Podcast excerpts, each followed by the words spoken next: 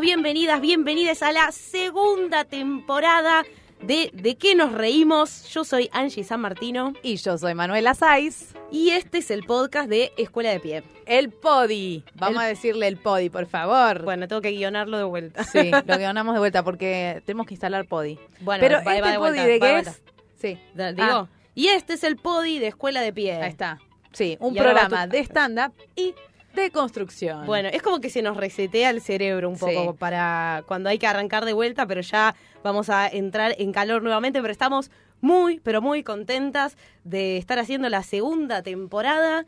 Hicimos el año pasado un montón de episodios igual. un Estuvimos- montón, más de lo que pensamos Sí. y además han sucedido muchísimas cosas. Eh, estaba pensando que el podi, como en la vida misma, eh, eh, nos transforma de una manera que nos sorprende, porque hemos aprendido muchísimo de les invitades y eh, siento que es algo que es como un ejercicio cuando haces de escritura, vos Angie que escribís me vas a entender, que de repente agarraste un cuaderno de algo que escribiste hace cuatro años y decís, ah, mira cómo cambié mi cabecita. Eso siento que pasa con el podi de, de Escuela de Pie y por eso me hace tan feliz estar acá nuevamente contigo. Sí, además está bueno porque queda, digo, no es un programa que por ahí sale al aire en el momento y ya se desvanece, sino que queda y todo el tiempo, sobre todo la segunda parte del año que no estuvimos grabando, nos siguieron llegando muchos mensajes de gente que se sumó a escuchar por primera vez, de muchas colegas sobre todo. El otro día me escribió Pali Donato y me dice, ay, me estoy poniendo al día medio tarde, pero les agradezco porque las escucho y siento que me escucho un poco. Y la verdad que fue re lindo y es un poco lo que nosotras sentimos también cuando invitamos a, a todas nuestras invitadas, invitados, invitades, eh, sentimos que son un poco parte de esta conversación que tiene Sí, que ver con de qué nos reímos. Y nada, está buenísimo. Y también está buenísimo cambiar la forma de pensar, ir evolucionando, hacernos preguntas nuevas. Así que esta segunda temporada venimos recargadísimas. Sí, ATR para deconstruir. Sí, vale aclarar que nuestra idea el año pasado, si hubiéramos podido, hubiéramos seguido todo el año con el podi, así que vamos a ver si este año podemos sostenerlo un poquito más. Eh, por lo pronto va, va a salir todos los domingos esta segunda temporada, va a ser semanal como siempre, y vamos a tratar de hacer más episodios que el año pasado. Pero el año pasado tuvimos que elegir entre dos proyectos que teníamos de escuela de pie, y la verdad que priorizamos la escuela online para que cada vez más gente pueda acceder a nuestros cursos, que por ahí nos hablaban y nos decían, che, todo muy lindo con los talleres presenciales, pero yo escucho el podi desde Salta y se me complica un toque. Así que estamos muy contentas también con, con la, la- la participación de tantas personas que se coparon. En diciembre se sumaron más de 100 personas y es muy lindo ir recibiendo también la devolución del Sí. curso, que también en el curso hablamos un poco y reflexionamos. Tenemos un capítulo entero sobre cómo Sí. reflexionar sobre de qué nos reímos. Sí, está buenísimo que de repente si alguien se suma ahora y empieza a escuchar los episodios, que sepa que si le interesa el mundo del stand-up, ya tiene disponible el curso online para, para hacer sus primeras aproximaciones al mundo de la comedia desde la mirada del stand-up. Bueno, yo creo que ya Sí, podemos está, dar la bienvenida. está en mute. Quiero que sepan esto, nosotras estamos hablando y nuestra invitada del día ya está aquí y es muy difícil estar callada del otro lado ¿eh? sin poder decir nada, así que vamos a pedir un fuerte aplauso para recibir a Eli Trimarchi. ¡Uh! Ay, gracias. No sé si Camarochi está poniendo pal- palmas de, de fondo, pero nosotras... a Acá a alcanzó, mí me acá encanta alcanzó. gritar y aplaudir, es como, soy fan. ¿Cómo Sí, estás, doy- doy fe. Eli? Re contenta de estar acá. Estamos- También estamos fan de aplaudir. Así Fan que aplaudir. gracias, gracias por la invitación, porque el podi yo lo escucho. También poniéndome al día tarde, porque algunos episodios to- todavía me faltan, pero está buenísimo y es re interesante. A mí me encanta hablar con colegas, me encanta escuchar a mis colegas cuando están trabajando y es una de las cosas que primero le bajo a cualquiera que está llegando al ambiente, ¿no? O a alguien que es parte del ambiente hace 10 años y no está escuchando al que está trabajando, es como, me parece que es lo primordial escucharnos y compartirnos entre nosotros porque es re loco como eh, todos los artistas terminamos compartiendo lo mismo, ¿no? Como los aprendizajes, los procesos, los miedos, sobre Sí. todo los miedos. Y es genial ver cómo cada uno va creciendo a su manera y al mismo tiempo compartimos cosas. Eso me parece genial. Sí. Así que Sí, la verdad que sí. Y también cada vez hay más podcasts, o más Sí, podis más de podis. comedia y está buenísimo porque también empezás como a conocer eh, el, el ambiente que nosotras conocemos, lo vas viendo desde distintos puntos de vista y desde distintos lugares, y eso también eh, como que refresca un poco la mirada, porque uno a veces también se va haciendo como una burbujita inevitablemente, entonces por ahí ya te rodeas con gente de tu misma camada. O por una cuestión de tiempo, sí. Yo, honestamente, es el primer podcast que escucho, es el de ustedes, pero no lo digo porque estoy acá sentada, sino porque no suelo ni Porque mirar series. Claro, exacto. Está. Después arreglamos. A mí Me gustaría, Eli, que te presentes. Algo que hacemos acá por lo general es como la Sí. autopresentación. Primero porque creemos que, bueno, capaz, no sé, vos nos puedes decir de ese lado cómo se siente que te hagan esto, pero nos, nos ha pasado de que nos invitan por ahí a algún lugar y nos presentan con cosas que nosotros decimos, no, no digas eso, ¿por qué? ¿Por qué así? Entonces es como que nos gusta que, que la persona que está acá se pueda presentar con lo que quisiera decir el día de hoy de sí misma. A mí me parece que es una propuesta genial lo que hacen ustedes de presentarse uno, porque es re difícil. Es muy difícil. Porque es algo que por lo general no elegimos, que se da. Entonces, estuve pensando en esta parte sola y creo que puedo decir que este va a ser el quinto año que hago stand-up, pero es el segundo en el que me siento comediante. Y para mí la diferencia entre una cosa y otra la hace uno mismo. O sea, no hace falta vivir de la comedia nomás para considerar que es tu profesión, ni, ni pisar los mejores escenarios, obviamente, ¿no? Pero, pero creo que el comediante aparece cuando uno empieza a conocerse a sí mismo, a aceptarse, a descubrir qué es lo que quiere, generar en el público, no sé, cuando, cuando el escenario pasa de ser algo que haces por casualidad o diversión a ser donde te sentís libre y con ganas de jugar. Y tenía ganas de dejar eso qué lindo. tipo asentado que nos cuesta por lo Nos general reconocernos comediantes o reconocernos capaces de hacer lo que nos gusta hacer. Así que creo que eso es algo que Sí, cada uno como- tiene que ir viviendo con su proceso porque va mutando también. Claro, sí, y también eh, es, eh, es complicado como que hay que luchar contra el manual del comediante Sí. implícito que hay, como que de a poco también lo vamos transformando, pero esto que vos decías eh, recién de, bueno, por ahí no son los escenarios más grandes, digo, e- ese- esos discursos de algún lado salieron porque si no Claro. se te ocurrirían, porque digo, un actor no dice que es actor solamente cuando llega a Hollywood. Claro, un tal actor cual. de teatro se sube al escenario a un teatro comunitario y, y es actor, pero a veces eh, está la cosa esta de, de señalar o de que hay como una institucionalización de quién es y quién no Tal y cual. hay que trabajar como mucho puertas adentro para, Sí, para también poder los, definirlo uno los mismo. aspiracionales que heredamos o que absorbemos del, del contexto, que lo que tiene de mágico para mí el stand-up es que somos un nicho tan pequeño que donde haces un paso para el costado te, te das cuenta y dices, ah, no te conoce ni tu vieja, a nadie le importa dónde estás actuando. Eso está buenísimo también como para relativizar. Pienso que en otros mundos más amplios, como, no sé, la música, debe ser más difícil poder correrse de esos lugares. Pero es eso, es como un mundillo que tiene como sus reglas y hay cosas que están buenísimas, pero hay cosas que son flashadas que no tienen por qué. Que andás a ver dónde surgieron y cómo, ¿no? Sí. Y creo que eso también se está deconstruyendo un poco ahora dentro del ambiente del stand-up. El tratar de no ponerte a juzgar con una vara quién hace, quién no hace. Cada uno hace lo que tiene ganas de hacer en lo Sí, posible, ¿no? En Y- definitiva, el que señala habla más de sí mismo que del Sí. otro, ¿no? Porque digo, ten- tenés mucho tiempo al pedo para andar eh, exigiéndole al otro qué es lo que tiene que hacer o cómo tiene que percibirse. Tal cual. Bueno, y contanos, eh, esto recién decías cinco años que empezaste, que te metiste al Sí. mundo del stand-up.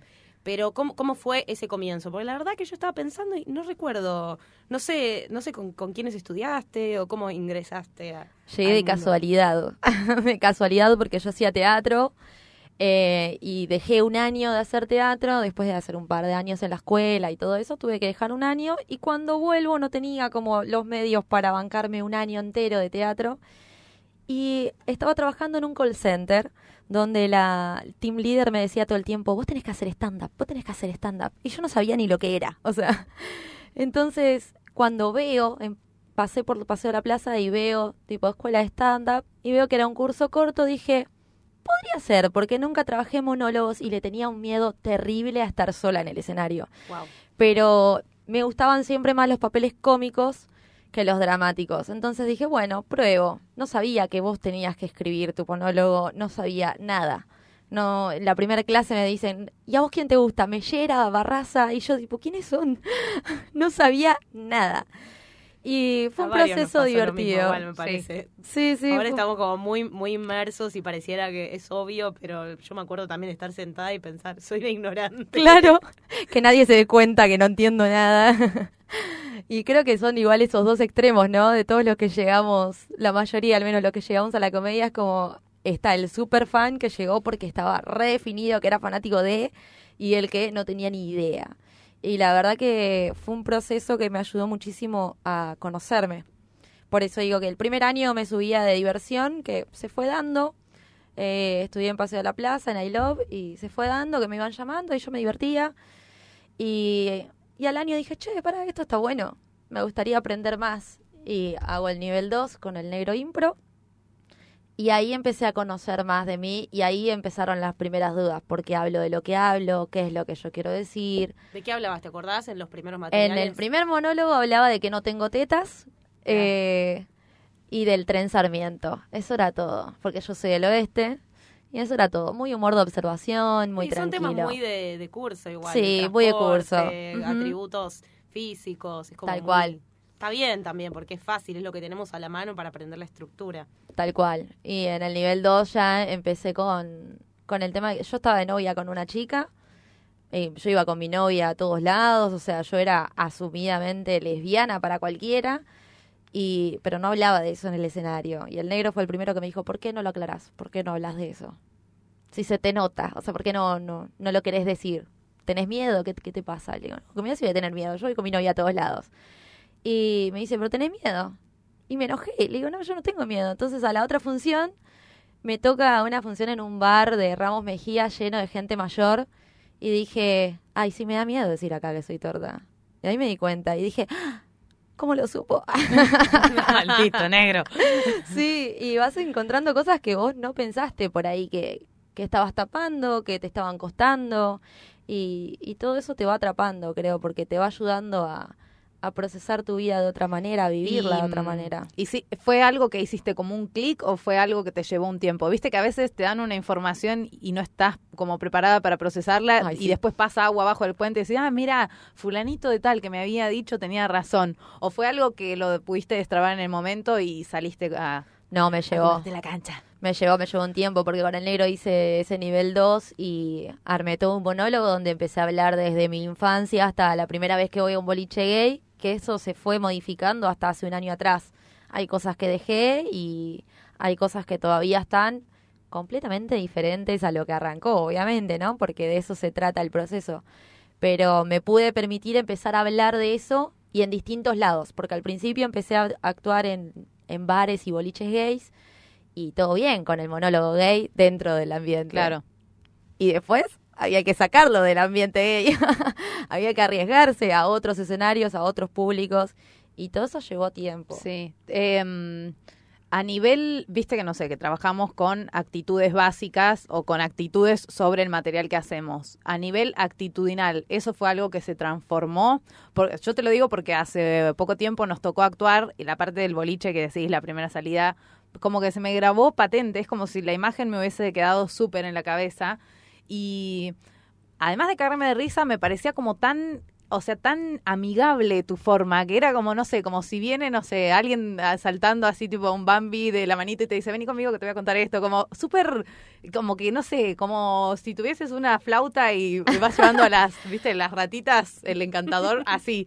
Me Estoy lesbianizando el mundo. Que dice, La lesbiana de Hamelin. sí, te sigo, La allá voy. versión para niños. No, pero viste, muchas veces pasa que con temas que por ahí no son tabú o que por ahí no nos damos cuenta que nos enojaba o que nos daba miedo, viste que a veces como que la actitud lleva un tiempo que se ajuste porque al principio capaz estás diciendo las cosas de otra manera que vos sentís que eso pasó o fuiste siempre como fiel a tu persona escénica que es así como súper carismática. No, eh, siempre fui como muy, muy jodona, muy que te hablo desde la buena onda. Aunque me esté quejando de algo, como que el negro me decía, enojate. Si estás enojada, enojate. ¿Por qué lo decís sonriendo? ¿Estás enojada? Y es verdad que eso hay que ir trabajándolo porque también es el filtro que uno se pone socialmente todo el tiempo, ¿no? Y en el escenario uno es más genuino. No es por una cuestión de que te tengas que enojar para hacer comedia, sino porque estamos hablando de demostrar lo que verdaderamente te pasa con lo que vos querés comunicar. Y, y fue un tiempo de buscar por qué quería hablar de eso y a qué quería llegar con la gente. Y mi idea con ese monólogo al menos es que la gente que jamás pisó un boliche gay, que no tiene idea de lo que es el ambiente gay, que no hable si no sabe y que no se agarre solo de lo malo, que es lo que le llega a todo el mundo, ¿no? De lo que uno no conoce, ¿quién, ¿qué es lo que conoces? Lo malo, siempre. Entonces, mi idea es como decir, no hace falta que vengas, yo te cuento que esto es genial y por qué a mí me hizo bien.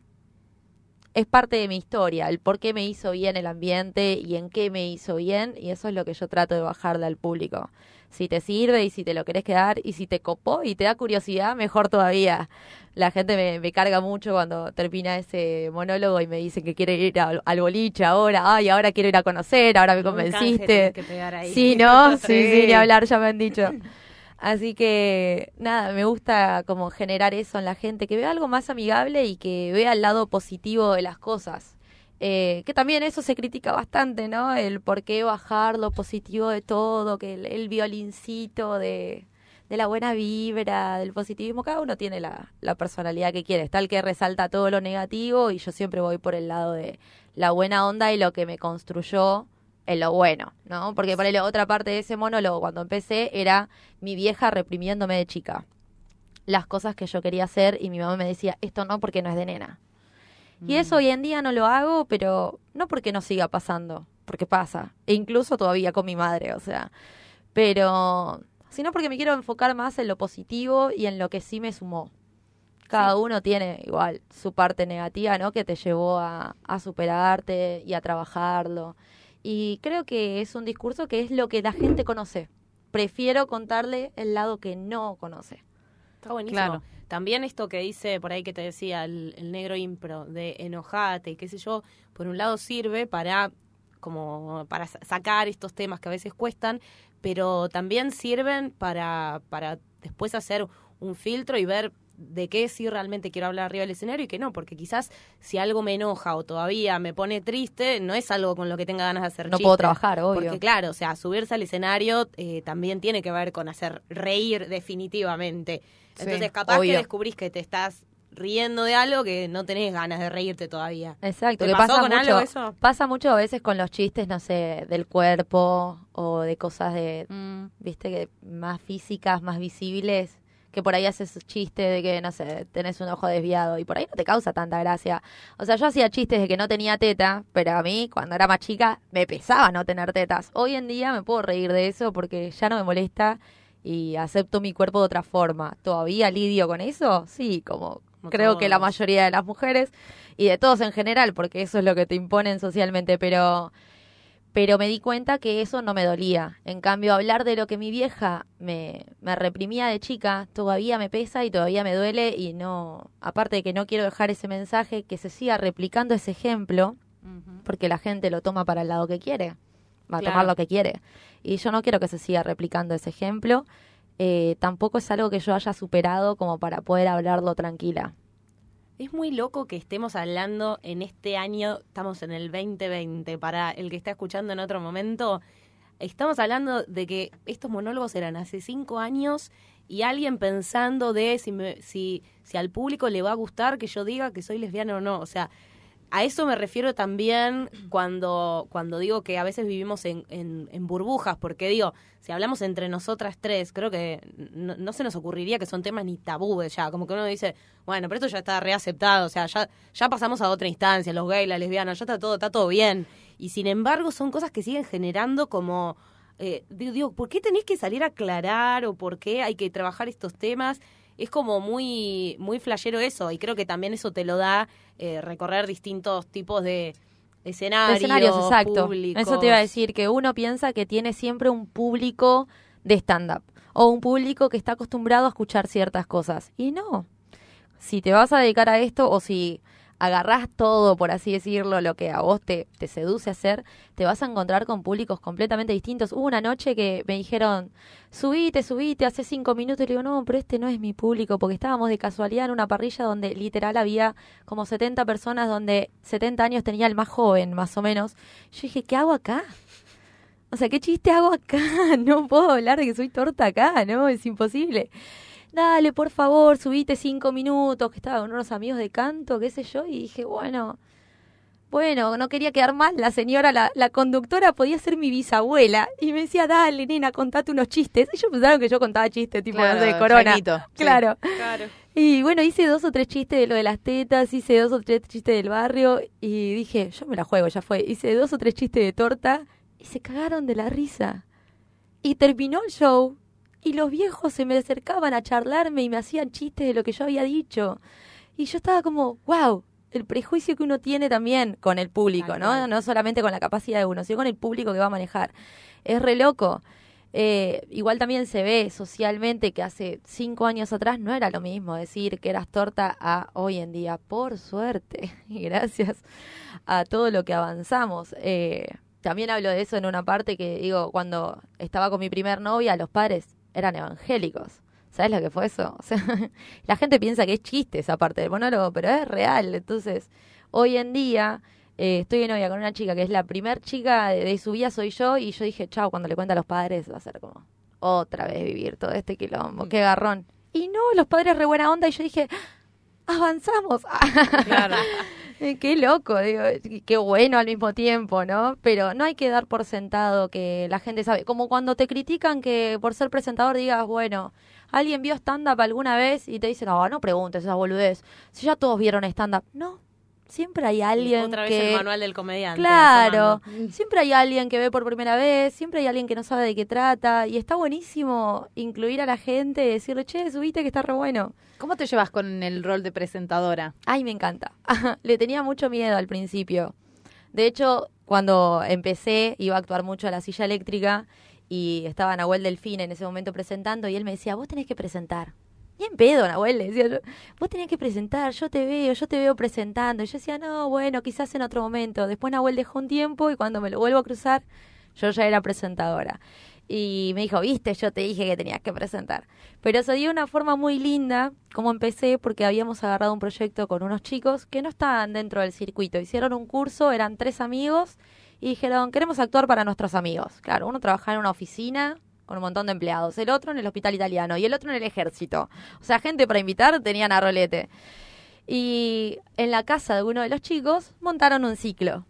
Y yo era la presentadora y como hacíamos todo entre todos, uno cobraba las entradas, el otro estaba en la cocina, yo le tomaba los pedidos, era la camarera y después pre- me subía a presentar. Hermoso. Entre casas se llamaba el ciclo y fue hermoso y estuve dos años. Dos años Ah, estuvieron. un montón. Tenían, tenían amigos. Me quiero hacer amigo de sus amigos. Los primeros años del stand-up tienen eso, que por lo general ya está como naturalizado, que los comediantes no solo nos subimos al escenario, sino que empezamos a pasar por un montón de roles y, y lo hacemos con tanto entusiasmo, me parece, que eso también nos da un entrenamiento eh, muy, como muy amplio. No sé si pasa lo mismo en todos lados. Digo, no sé, haces un taller de teatro y no sé si de pronto terminás el taller de teatro y ya estás, eh, si ya, ya sabes, no sé, cómo se hace un bordero, cómo funcionan las luces, que necesitas Claro. un micrófono.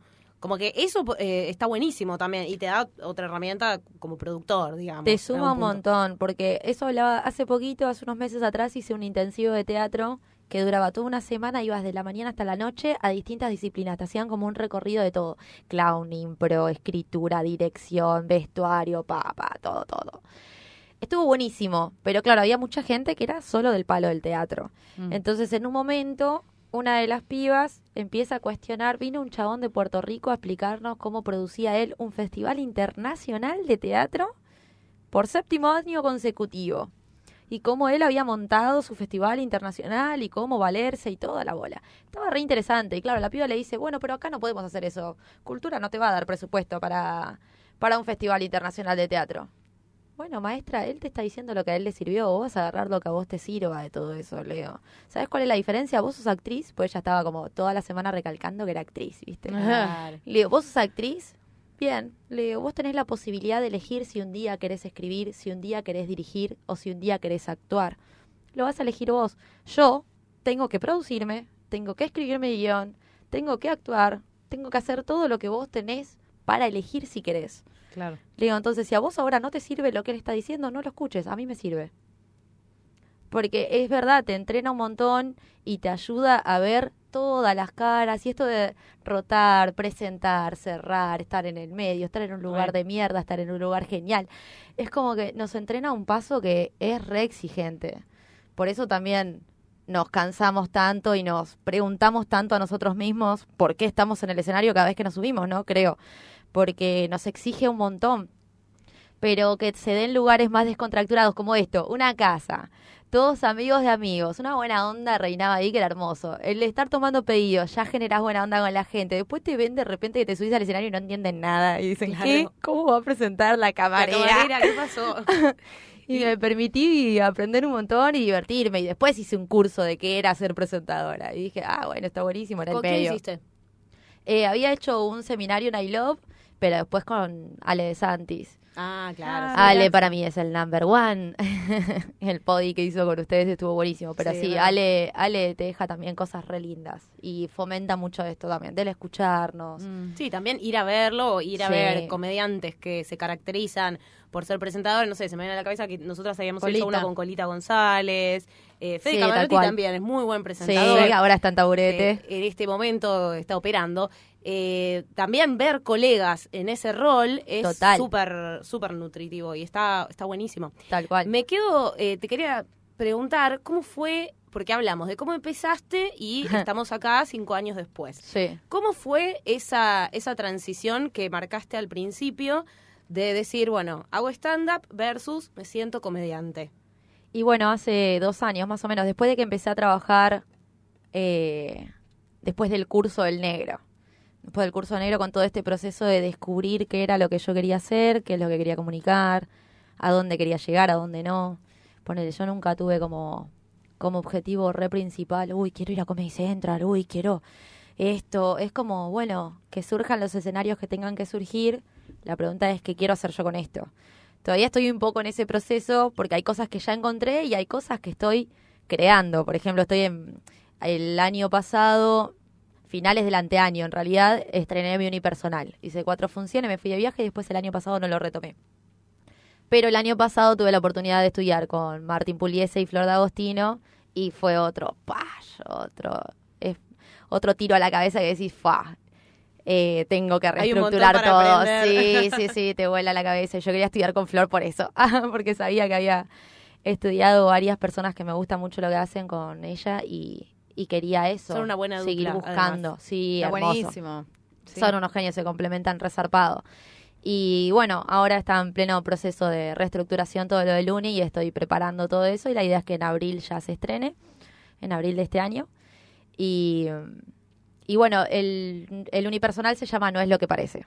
Y de lo que habla es un poco de esto, de lo que uno cree que, que es algo que Me no conoce mucho. Está buenísimo. No, sí, me llevó bastante tiempo. Y bueno, encontrar qué cosas te identifican, qué cosas querés contarle y por qué.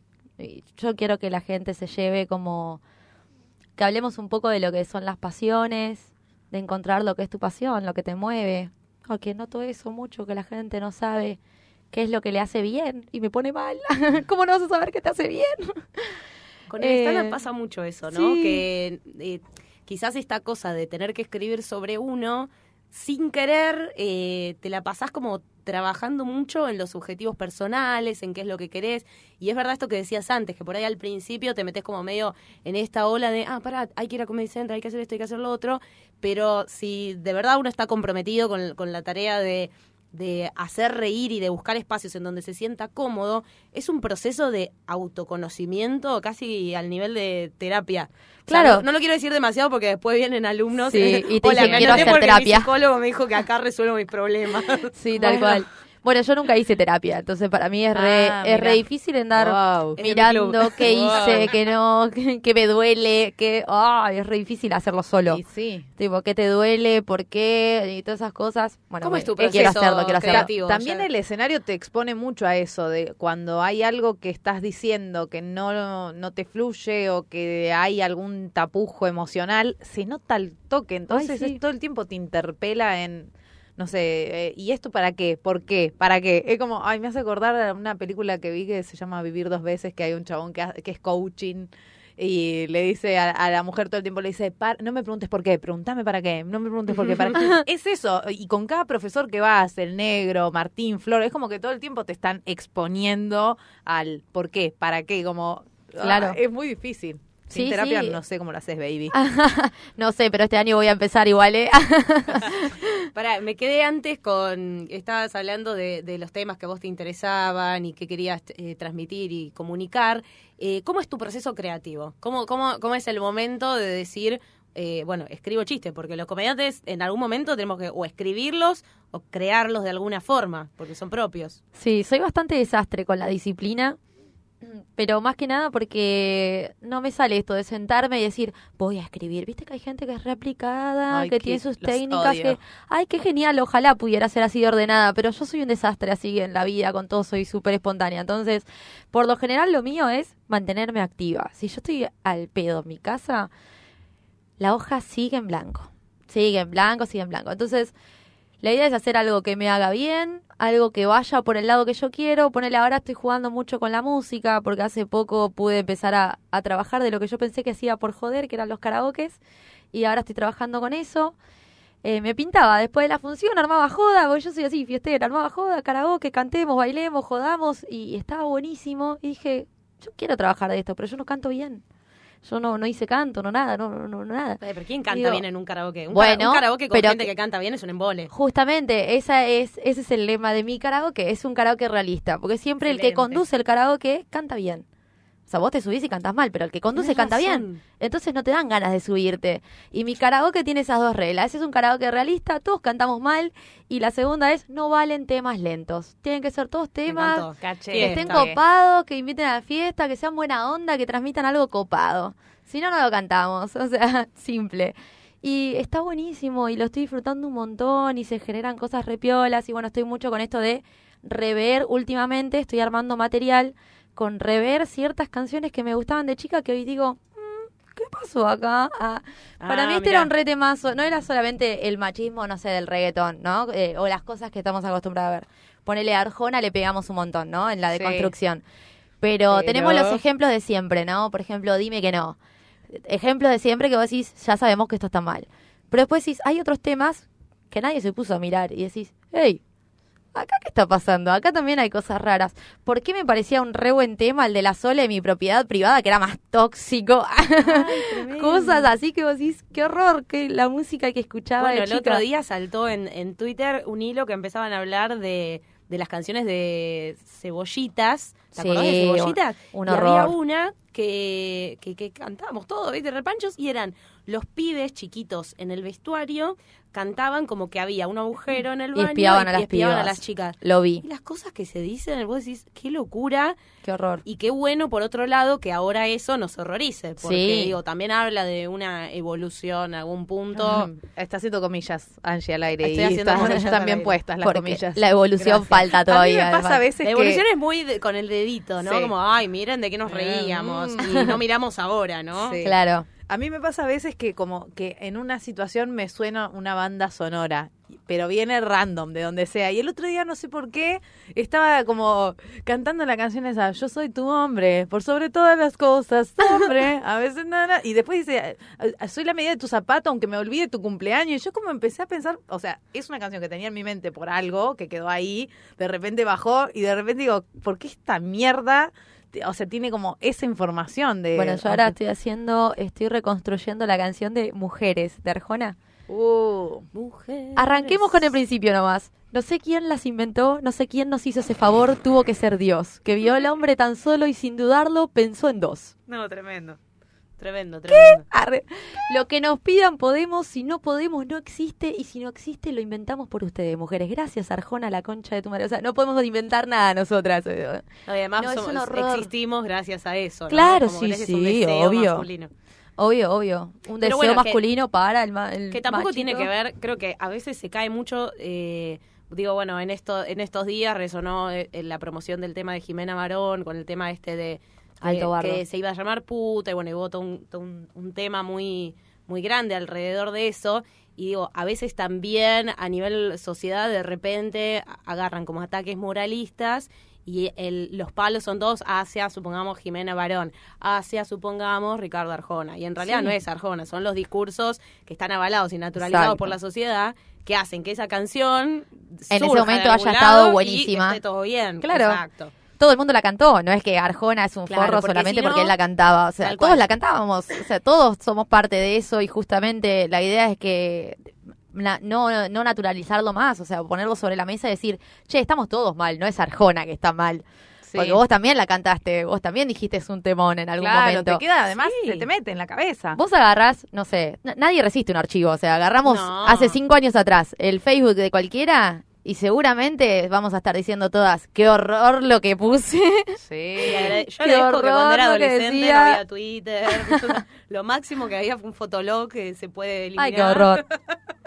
No, Pero tremendo. igual es- eh, esto de resistir un archivo, eh, la verdad que es algo que está sobrevalorado porque menos mal que no resistimos archivos. Obvio, Porque si no- pienso de la misma forma que a los 12 Tal cual. habla de, de- de un pensamiento que no está evolucionando. Pero bueno, también a nivel sociedad, como que de repente nos agarra ese brote de, ay, de repente estamos re A eso voy. deconstruidos y, so- y en realidad es más mo- moralismo de redes sociales. que en otra realidad voy a eso, no a que nadie puede decir que no, que no resiste un archivo, sino a que la gente señala la parte que quiere señalar. Tal cual. Entonces, eso es lo que no va. O sea, más allá de que vos estés de acuerdo o no, esto del dedo acusador de esto sí, esto no, y yo soy el que tiene el poder de decir que esto está bien. No, todos tenemos nuestro proceso y nuestra evolución y está buenísimo ver en todas las cosas que estamos avanzando ahora. Pero digo, mi proceso creativo ahora, retomando, es eso, es como cosas que me resuenan, digo, "Ah", y empiezo a escribir. O ponele esto de que mm, el otro día, hace un par de días atrás, estaba hablando de los cursos que vienen ahora. Y, mm, y claro, hablando de los cursos así, le digo a mi novia, ay, a mí me re gustan los cursos. Y me dice, ay, no, a mí no. Y le digo, ¿por qué no? Está re bueno, te cagas de risa. Y me dice, la última vez que fui a un corso fui- fue a los 11 años, me encerraron entre cinco pibes y me manosearon. Claro. Obvio, es completamente válido que no te guste el corso, pero el corso no es eso, le digo. Si vos haces un corso, entre comillas, ¿no? Bailas murga, te tiras espuma y jugás con tu familia y con tus amigos, ¿te va a gustar? Sí. Bueno, eso es el corso en realidad. En el barrio, eso es el corso. O sea, que haya gente que haga lo que no tiene que hacer es otro tema. El corso no es acoso. Que esté naturalizado por la cultura que tenemos es otro tema y es otra cosa de construir. Claro, y, Y- también es válida igual su postura de Obvio. odio y no quiero estar ahí, porque digo, eh, Total. más allá de que la idea o el concepto sea otro, es lo mismo que pasa con, con los boliches. No sé, el concepto de ir a bailar con amigas me parece re divertido. Ahora, si yo de chica voy a bailar y en, en una hora me tocaron el culo 15 personas, No voy a querer a bailar. No tengo ganas de seguir yendo Obvio. a bailar, aunque el boliche no sea eso en esencia. Obvio, obvio, y la rebanco y por eso entendí, pero digo, yo no lo había mirado de esa manera y eso habla de cómo cada uno ve la realidad que le toca vivir, ¿no? Yo siempre he visto, sí, situaciones, cuando ella me lo dijo ahí, re- me puse a repensar y digo, claro, sí, yo he visto cómo hacían competencias de cuántos culos tocaban los pibes, o sea, yo he visto esas situaciones. Pero No las no, registrás. no la registré hasta ahora que me senté y lo hablé. Y entonces es eso, es salir, charlar, hacer actividades, hacer cosas y en la que algo me resuena, digo, a ver qué onda esto y empiezo por ahí a escribir o a escuchar música o a hacer una investigación de lo que me haya resonado y ahí laburo, empiezo a laburar. Y después voy probando en el escenario y ya con una función voy notando para dónde quiero llevar a la gente o qué es lo que la gente está más o menos recibiendo de lo que yo le tiro. Y de, en base ahí después voy puliendo. Ese es mi proceso. Soy bastante descontracturada en cuanto a disciplinas por ahí. Pero sí eh, está bueno esto de que tenemos que buscar cosas que nos estimulen constantemente. Que eso no, me, me flashó ver hace poco cómo se repite en todo tipo de artista, no solamente en la comedia. Porque esto de que estamos acostumbrados a relacionarnos con gente de nuestro ambiente, eh, sea amplio el círculo o no, ¿no? Pero estamos acostumbrados a, relacionarnos con gente de nosotros y claro, vos presentando o laburando en varietés o en otras cosas, terminas hablando con gente que escribe, que baila, que hace música, que hace esto. Eso es hermoso también, de que la comedia te abre un mundo de arte precioso No, y que está lleno de gente tan distinta. y tan tan interesante también, ¿no? Encontrás cosas geniales y, y pero cómo ver que los procesos creativos, aunque cada uno tiene su tiempo, hay cosas que son similares y que está bueno que nos apoyemos entre nosotros, porque después uno piensa, ah, soy yo la que está bloqueada, no sirve, no sirve esto, no sirve lo que estoy haciendo, o soy la única que habla de esto, entonces mejor no lo hablo. Y no, al revés, eso es lo que te hace vos, así que, pero si no lo hablas con otra persona, capaz que no lo ves. Claro. Sí, o también entender que cada uno tiene como una subjetividad y que podemos las dos estar charlando sobre, no sé, los mates y cada una va a tener un material distinto porque ya vos le pones la impronta. Me quedé con algo que te quería preguntar. Eh, hace un rato hablábamos de, de, este, de este prejuicio que, que por ahí uno tiene para con el público o que el público va a tener para con el comediante, pero me queda también eh, pendiente qué pasa entre colegas, porque digo, esto que decíamos antes de que estamos en este siglo y en esta época y todavía hay que ver si se puede hablar de, de que soy lesbiana, bisexual o de lo que sea, eh, ¿cómo, cómo, es el, ¿cómo es el entorno de colegas, si se quiere? Eh, porque, digo, hay un montón de materiales y, y, al día de hoy siguen existiendo en torno a, eh, por ahí, etiquetar de determinada forma al gay, a la lesbiana. Sigue siendo un remate puto hoy en día, por decir de alguna forma. ¿Qué, ¿Qué, te pasa vos con eso? ¿Charlás? Si hay algún, algún material que te cae mal, ¿lo hablas con la persona? ¿O dejas de trabajar? ¿O hay algo...? Eh, ¿Propio o algo que escuchen un colega, decís vos? No, digo a la hora de trabajar con colegas. Por ahí ah. algún chiste que está estereotipando de alguna forma a las lesbianas y, y, por ahí digo, no sé, capaz que vos decís, che, ¿y por qué estás hablando de eso y de esa forma? Sin que quien te da esa autoridad. ¿Viste claro. como la típica de yo puedo hablar de ser judío si soy judío? Nada sí, más. sí, sí, tal cual. Eh, se tiene que ir muy al pasto como para que le diga algo. Por lo general a mí me nace cuando laburo con gente y por ahí no te conozco, por ahí te conocí hoy, pero pegamos buena onda en, en el antes del show, en el después del show, y me sale ver que hiciste algo en el escenario y decirte, che, me recopo esto, o, eh, che, en este chiste se me ocurrió esto, si te pinta, disculpa si te molesta, pero si te pinta, agarralo, y si no, todo bien. Eh, a veces me sale, pero de decir, che, esto me parece que está mal, tiene que irse muy al pasto como para decir, me meto por ahí tiene que ser algo que vos digas, no da, para hoy en día no da, y se lo digo, por lo general se lo digo, pero por suerte no me pasaron tantas situaciones malas.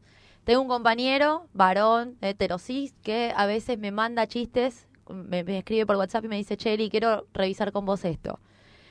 Para saber que no sea nada, ni machista, ni anti algo, ¿entendés? Entonces me dice, si vos me das el ok, lo pruebo, listo. Eso me parece una actitud recopada. Sí. Pero por suerte no me pasaron tantas situaciones. Eh, he tenido más problemas por ahí, no con lo LGBT, sino con racismo o chistes que no.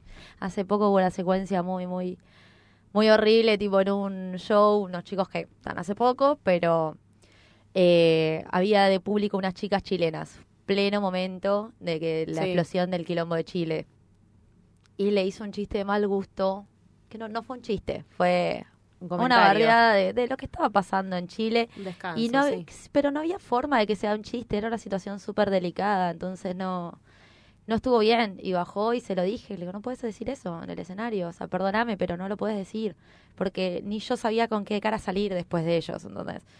Y, y me parece que hay que cuidarnos porque en este afán de de querer ser gracioso, algunos no tienen registro y no es la culpa, quizás por una cuestión de experiencia o por una cuestión de que no lo ve.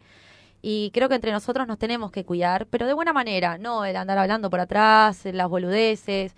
Yo creo que también tendremos que estar todos más abiertos a las críticas. Sí. Que alguien te diga, che, esto no va o esto no me gustó, no tiene que ser algo malo. Bueno, es el momento ideal para la pregunta final, que es si tenés algún material o algún chiste o, o, algo que vos hayas revisado y sobre lo que hayas aplicado la deconstrucción, si tenés quizás algún ejemplo, no sé, mencionaste lo del material de, de las tetas, no sé si eso lo transformaste, cómo era al principio, cómo era después, o si tenés algún chiste que vos hayas dicho, yo al principio hacía este chiste y después dije qué, o lo cambié, o... Sí, bueno, lo de las tetas antes tenía 15 minutos de, chistes de no tener tetas.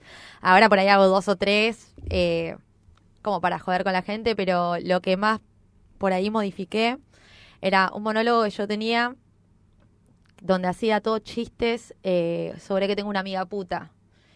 Entonces, eh, social, eh, lo cierro como, hago todo el chiste, toda la parte del monólogo es como si fuera, si estuviera hablando completamente machista, ¿entendés? Es como una parte que requiere mucha paciencia, pero la gente se ríe todavía de esos chistes. Eso preocupa. Y ahí viene el punch del final. Entonces termino y digo, pero pará, pará, socialmente hablando, ¿qué es una mujer puta? Una mujer que vive su sexualidad libremente, ¿no? Así que espero que todas puedan ser más putas. y lo cierro así y ahí la gente aplaude y le gusta el mensaje, porque la que está en el proceso se queda como, ¿cómo va a estar diciendo eso? Tiene Claro. un pañuelo vela en la mano, ¿qué pasó? ¿Entendés? Sí. Eh, pero hablo de que tengo una amiga que iba conmigo a la escuela y que ella era la puta del colegio, entonces digo un par de chistes que son muy típicos y, y cierro con eso. Y después sigo hablando de mi amiga en otra situación conmigo, que se continúa con las tetas o con otra secuencia, depende de la noche.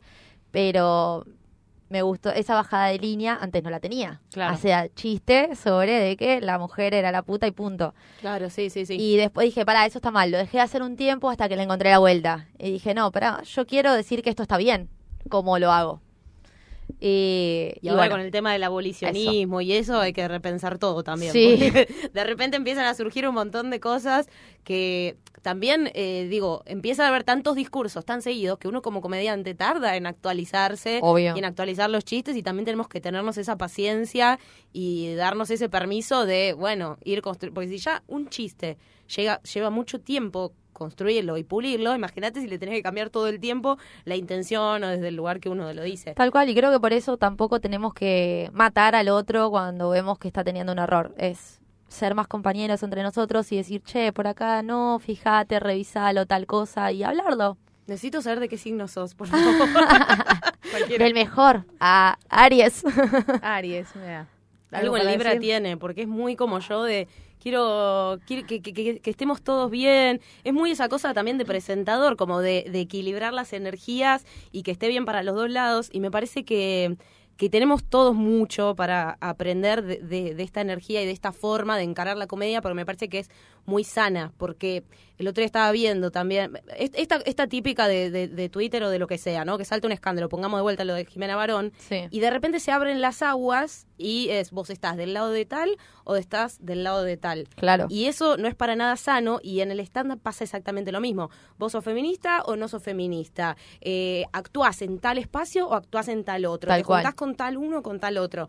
Y si nos seguimos agrupando y, y hacemos como una pared invisible con lo que hay del otro lado, en vez de estar dialogando y construyendo, lo único que estamos haciendo es aislarnos. Sí. Y me parece como súper rescatable y que está buenísimo como eh, rescatar esto y la verdad que te valoro mucho tu aporte a la comedia. Creo que tenemos mucho para aprender de vos y está buenísimo. Gracias. Eh, creo que ya, ya, estamos, estamos- podemos invitarla otro día, Sí, pues sí, siempre sí, nos no, quedan cosas por hablar. Nos vamos con el mensaje de amor y paz. Ay, Exacto. Sí. queremos saber eh, tus redes, tu información, dónde te vas a presentar, si tenés algo para compartir. Ya para abril vamos a esperar el, el Claro. personal. Sí, me pueden encontrar en Facebook, en Instagram y en su corazón.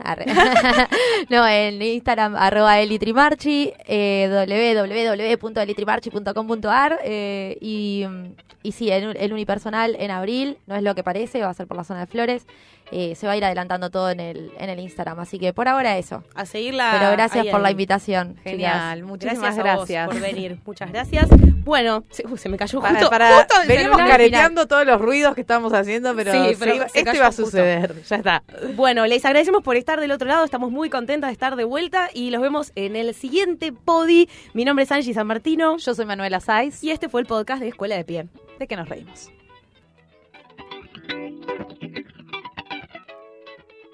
Gracias por escuchar nuestro podi. Si te gustó, nos sirve muchísimo que lo compartas en redes sociales y le pongas cinco estrellas. Si querés información sobre los talleres online o presenciales, entra a escueladepiestanda.com o escribinos a hola arroba. Este programa lo grabamos en Lucita Radio. Si querés grabar tu propio podcast o dictar un taller, te recomendamos este espacio enormemente. Podés buscar información en luciteradio.com.ar.